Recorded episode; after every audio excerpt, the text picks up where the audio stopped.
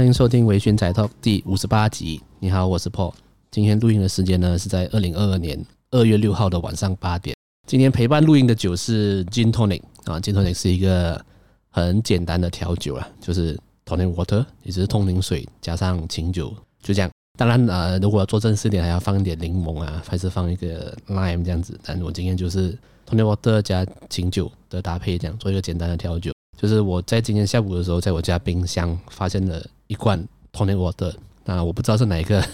亲戚在过年时来我家的时候留下来的。我想说，嗯，好吧，就就来喝一下这样。想要过年呢，就是今年过年，我大概有七十 percent 的时间是待在家里玩游戏，玩 Master Duel 的，因为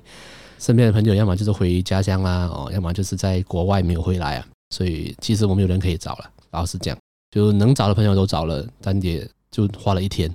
就一天里面就结束了。呃，但是也因为有这个很长的时间可以休息了，所以我也好好的静下心来哦，规划一下未来的事情。其实我有很多事情想要尝试了，但因为之前因为上班嘛，再加上要做 podcast 的原因，实在是没有太多的时间可以去思考跟规划，就是想要做的事情。所以我就趁这个过年哦，把我想做的事情和计划写了下来，希望过年之后可以开始执行。这样，呃，听众们，你们在过年之前，都做了什么呢？呃，今年有什么想要达成的事情或目标吗？欢迎你们跟我分享。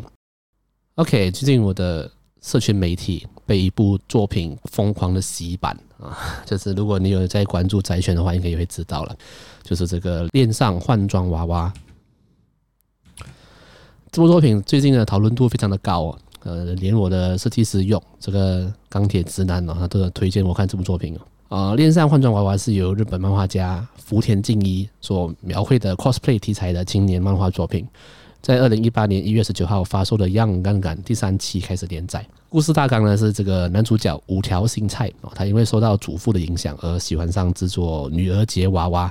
并立志呢成为女儿节娃娃的工匠。在高中的第一学期的某一天呢，他这个不善交际的男主角呢，被班上的中心人物喜多川海梦，也就是本作女主角，看到了他在学校的服装室里制作娃娃的服装。海梦就观察他的缝纫技巧之后，决定拜托这个新菜男主角制作他喜欢的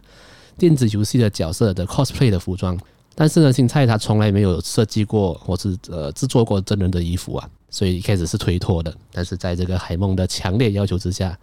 他还是答应了啦。之后两个人还一起参与了各种的 cosplay 的活动，在过程中呢，男主角对于 cosplay 的服装的制作越来越成熟，那女主角也学习到了身为 cosplayer 的各种各种细节。这样，呃，恋上换装娃娃呢是一部青春恋爱喜剧啦，它是以 cosplay 为主轴，描述了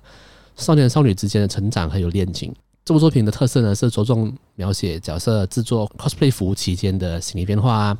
呃，coser 们会遇到的烦恼啊，被身边的人质疑自己的兴趣的时候的心情转化啊之类的。电视上换装娃娃呢，也有关于化妆跟摄影的一些描述啊，所以算是反映了 cosplayer 的现实的状况啊。那说到 cosplay 哦，在我以前中学的时候，我身边就有朋友他们有在做这件事情了。那，我有在呃社群媒体追踪蛮多位我喜欢的 cosplayer，所以我一直以来我以为啊，我以为我对 cosplayer，我以为我对 cos 呃 coser cosplay 这个职业是很了解的，直到我看了这部作品之后，才狠狠的被打脸哦，真的是术业有专攻啊啊，不管是什么行业的人，外行人都都会有外行人不知道的这些辛苦的地方啊，像最印象深刻的这部分呢，是在漫画里面呢，角色们解释。像是男性想要 cos 女性角色，或是女性想要 cos 男性角色的时候，他们辛苦的地方。比如说，男生想要 cos 女性角色的话，特别是说想要 cos 萝莉的角色的话，首先身高就是一个门槛嘛。就普遍来讲，男性的身高都比较高。再来是化妆，呃，在你还是自己一个人在做这些事情的时候，啊，要怎么学会把男生的脸画得像女生？哦，像比如说。要眼睛看起来比较大的话，就要把眼皮往上提，然后粘一个粘一个类似胶质的东西，把你的眼睛撑大之类的。像最厉害的地方呢，是如果要完全的带入角色，男性的一些会有的一些惯性的动作都必须要改掉，然后要做出比较像女性的动作，比如说走路的方式啊，脚不能张太开啊，或是讲话的语调啊，就是你要靠这个萝莉的角色，总不能讲话像一个大叔吧。虽然也是可以啦，就是一个反差萌。但如果你是要还原角色的话，就不行了。所以这是蛮辛苦的地方，也蛮厉害的。呃，像女性要 cos 男性角色也是很辛苦啊。比如说胸部比较大的女生，就必须要用束胸衣啊，把自己的胸部藏起来。啊、呃，还有就是衣服的尺寸呢、也不能根据原本的身材来做，因为这样会看起来太纤细，就不像男性。就看完这个恋上换装娃娃之后啊，我真的会更加的佩服啊，还有尊敬啊，我这些 cosplayer 们，这些 coser 们，原来啊，想要成为自己喜欢的角色是有那么多细节需要注意的。同时也，我同时也更加的敬佩 cosplayer 们呢，就是为了完成度，就是为了提高完成度所做的牺牲呢，真的是 respect respect。啊，作品中也有小小的描写了，就是外人对于 cosplay 这件事情，或者是说对于宅圈的不理解哦，有时会做出一些很伤人的事情，或是说出一些伤人的话，这样。像在作品里面呢，有一位喜欢 cos 女性角色的一位男生，在某一天呢，他的女友。发现了他的衣橱里面有很多的这种 cosplay 的女装，呃，当然一开始他女友非常反感啊，然后希望这个男生可以把这些衣服全部丢掉，因为他觉得很恶心。虽然最后呢，这个男生决定丢掉的是他的女朋友，哦，但这一类的事情，我相信到目前为止，二零二二年了还是在发生。当你自己喜欢的事情被别人质疑，或是被别人看不起的时候，其实是真的很伤人的嘛。呃，但是这一部分在漫画里面没有着重描写啦，对，毕竟是这个青春恋爱喜剧嘛，总不能太难过嘛，对，所以欢乐的剧情还是占比较多的。呃，最后一定来讲一下，就是动画版的这个片尾曲是由这个 Akase Akari 演唱的《Koi no Yoku》这首歌的 MV 啊，就是这个歌手本人他 cosplay 的这个作品里面的女主角，以及这个女主角在漫画里面 cosplay 的其他角色。在看 MV 的时候，我就在想，喂。这个完成度也太高了吧！就是 cosplay 真的好好像哦，好厉害哦！就之后查了才知道，原来这个啊，Akase Akari 本身就是一位 cosplayer，他有在他自己的 Twitter 啊，还有 Instagram 有分享很多他自己 cosplay 的作品。呃，对于这一点，就是制作组啊找了 cosplayer 来演唱片尾曲，而且还用 cosplay 的角色来拍 MV，真的是非常的用心。如果你有看过漫画，然后再看那个 MV 的话，就会觉得哇，这个角色的还原度真的很高，真的很厉害。你特别是女主角啊，女主角这个 真的好像哦，好厉害哦！因为在我在 IG 上被疯狂洗版嘛，看到很多人都在 cos 同样的角色，诶，但是目前我看到最像的，才真的是这个 MV 里面的这个女歌手 cos。当然啦，因为可能剧组特别选过嘛，对，是要找一个长得比较像，然后比较适合 cos 的人来做。但呀，就是真的很像。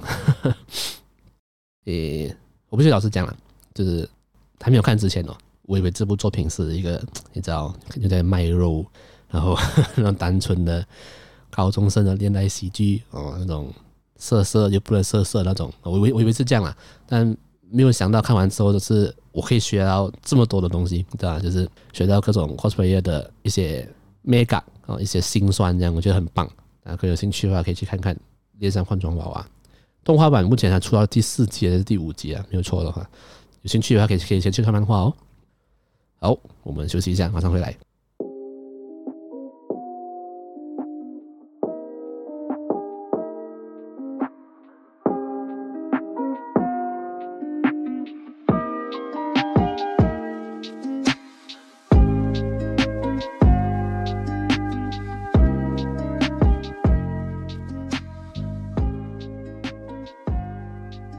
今天要来推荐一部我被我弟。疯狂推坑的一部作品，虽然它也已经出了一段时间了，但是在过年期间时间真的很多，所以终于有时间看了。这部作品叫做《Vivi for I Song》。这部作品呢是由 Vid Studio 制作的日本原创电视动画，在二零二一年四月三号首播，一共有十三集，目前在 Netflix 上面是可以看到的哦。那这个 Vid Studio 这个公司呢，他们就是制作了这个《进击的巨人》第一季、第三季的这个动画制作公司。所以那个制作水平是就不需要多讲了，一点很厉害的吧？这部作品的故事的背景呢，在第一集就啊可以讲是完全说明的啦，就是在这个 AI 发展已经非常蓬勃的二一六一年，在这个 AI 主题乐园尼亚兰朵中，所有 AI 正在虐杀人类，对，这是第一集的第一幕。然后在这个绝境之中呢，这个松本博士啊，赶在他。被追杀之前，以生命为代价，将一部神秘的 AI 传送到一百年前的二零六一年四月十一号，尝试发动这个起点计划。由于技术上的限制哦，在那个年代，每一部 AI 只能够设定一个使命。在二零六一年，人类启动了史上第一台自律人形 AI 科技 Vivi，名字也叫 Diva。他的使命呢，就是用歌声使大家幸福。那每一天都在尼亚兰朵的这个小舞台上面表演唱歌。在四月十一号呢，Vivi 面前出现了自称为松本的 AI，并表示呢，它是来自一百年后的 AI。它的使命是要阻止一百年后 AI 与人类之间发生的战争。他为了完成博士赋予给他的使命啊，他强求 Vivi 与他合作执行这个计划，希望可以透过 Vivi 能够改写历史。在正史中啊，也就是呃原本发生的历史中，呃有很多种导致 AI 过度发展的重大事件。这些事件被称之为起点。在起点计划中呢，Vivi 和松本需要介入并阻止同样的结果再次发生，以防止 AI 过度发展。那一开始呢，Vivi 其实对松本所描述的未来感到不可置信啊。即使松本给他看了一些未来的影片，他他也觉得哦，这影片是假的吧？你可以透过 AI 去做出来啊。最大的原因是他觉得跟自己设定的使命无关，就是我是想要我的使命是唱歌，你为什么要来找我改变历史？不过这个松本这个 AI 呢，最后跟 Vivi 说，如果你不阻止 AI 与人类之间的斗争的话，你的使命就是用歌声使大家幸福就会有冲突。因为如果人类都死了，你的你的使命就没用了，对不对？你就你就没办法唱歌了。就他用他就用这一点就成功说服 Vivi 就参与这个起点计划，并开启了这个漫长的旅程。OK，第一件事情我一定要说，就是这个 AI 这个松本，他的声优是福山润。福山润是谁呢？他就是这个暗杀教室的沙老师的这个声优，那个让人觉得很厌烦、很烦躁，但是又让人怀念的这个声线，在第一集就吸引到我了。因为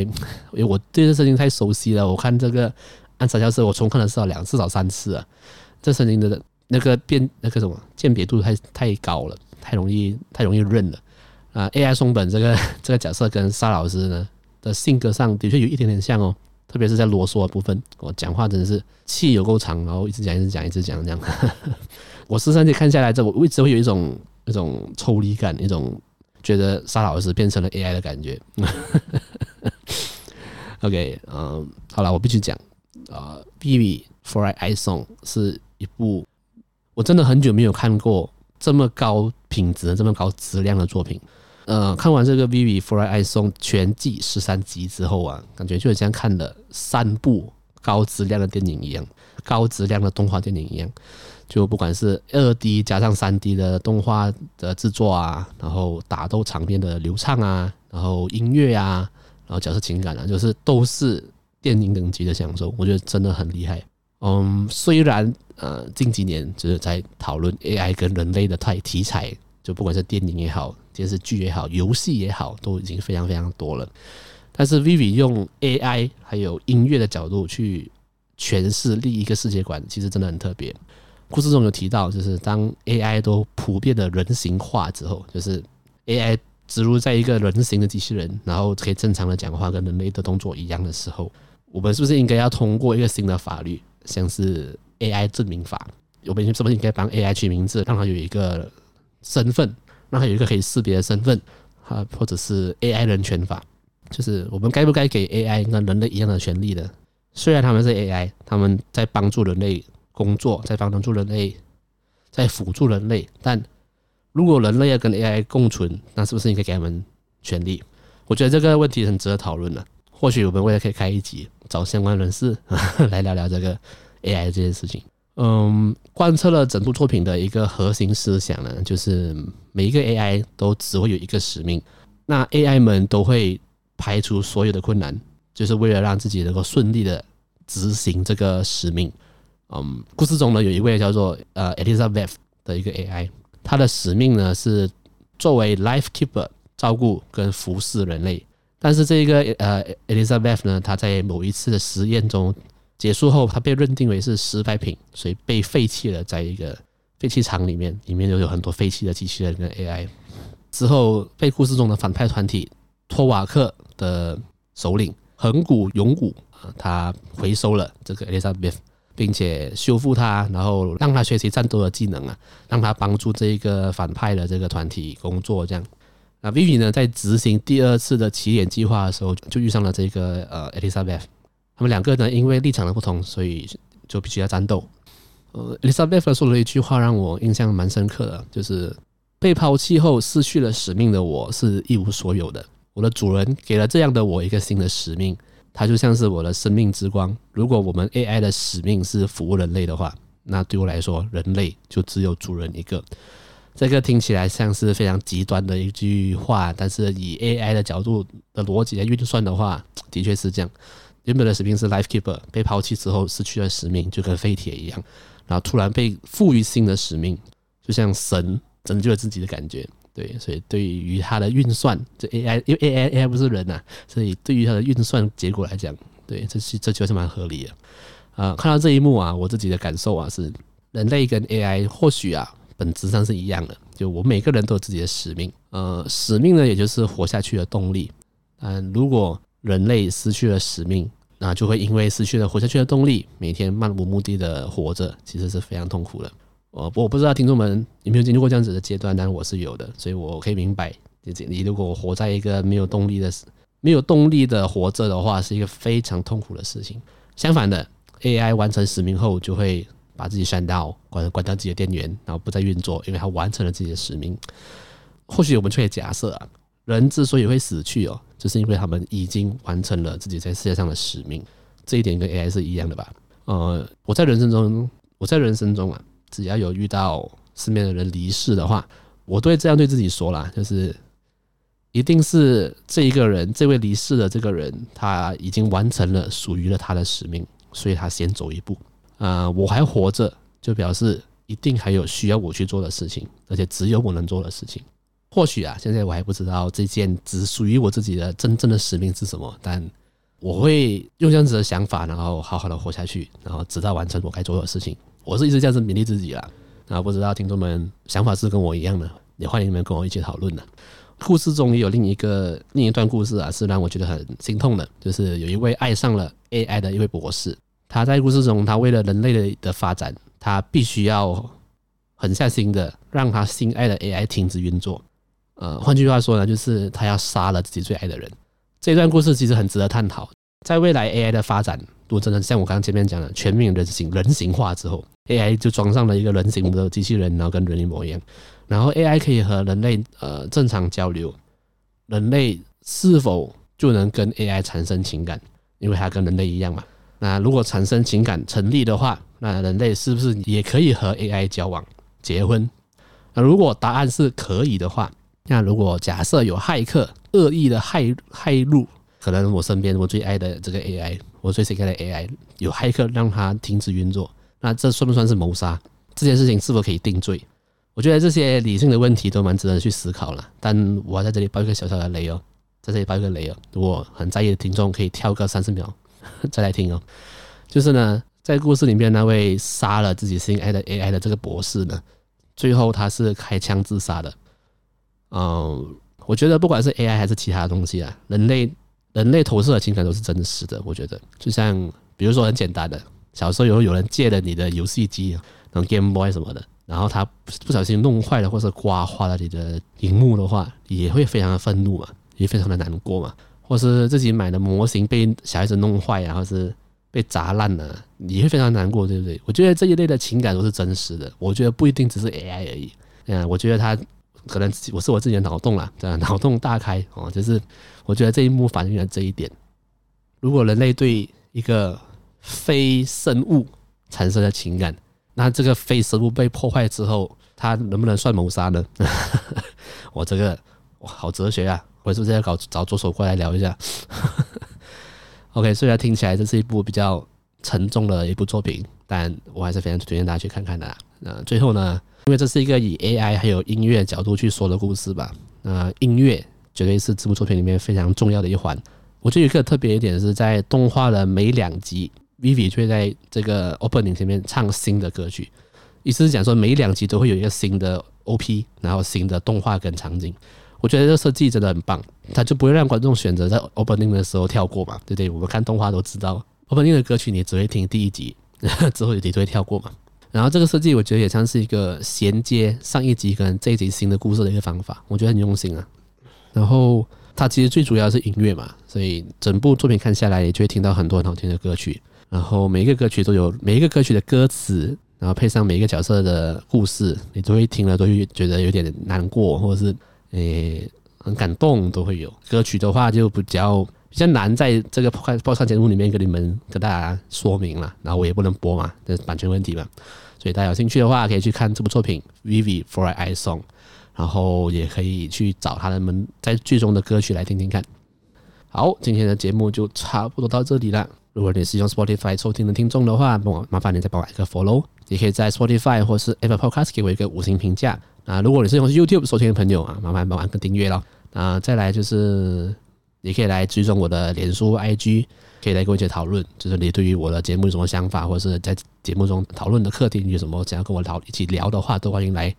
追踪我，或是你可以加入我们的 Discord 群组啊，你可以在里面直接跟大家一起聊。各种各样的话题。那最后呢，是如果你觉得我的节目不错的话，想要小额赞助我的话，你可以到百面 Coffee 那里，Buy Me a Beer。那所有的链接都会在节目的资讯栏下面会有一个 Link Tree 的链接，这个链接会带你们到所有的平台去。好，今天的节目就差不多到这里了，我们下次见，